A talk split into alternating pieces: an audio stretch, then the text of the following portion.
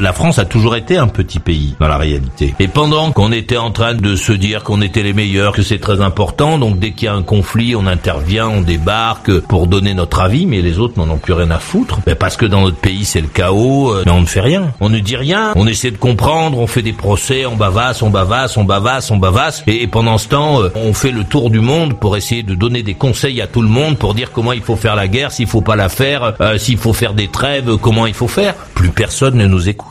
Peut-être euh, qu'un recentrage sur notre pays, qu'un peu de concentration sur ce qui se passe chez nous, plutôt que d'aller donner des millions à Gaza, des, des millions à l'Ukraine, et de les laisser euh, tout seuls après, les abandonner, euh, en se disant que oui, qu'il y aura d'autres conflits, qu'on essaiera d'aider, on essaiera d'être important. Peut-être qu'il est l'heure maintenant de rétablir l'ordre, qu'il est temps qu'on arrête de se dire que le monde entier a besoin de nous, de notre vision, de notre façon de réfléchir. Peut-être qu'il est temps maintenant de remettre euh, les choses à leur place, qu'il est l'heure maintenant d'assurer la sécurité des gens qui sont chez nous, plutôt que de faire croire que l'on va régler les problèmes des autres qui ne nous ont rien demandé. Rien.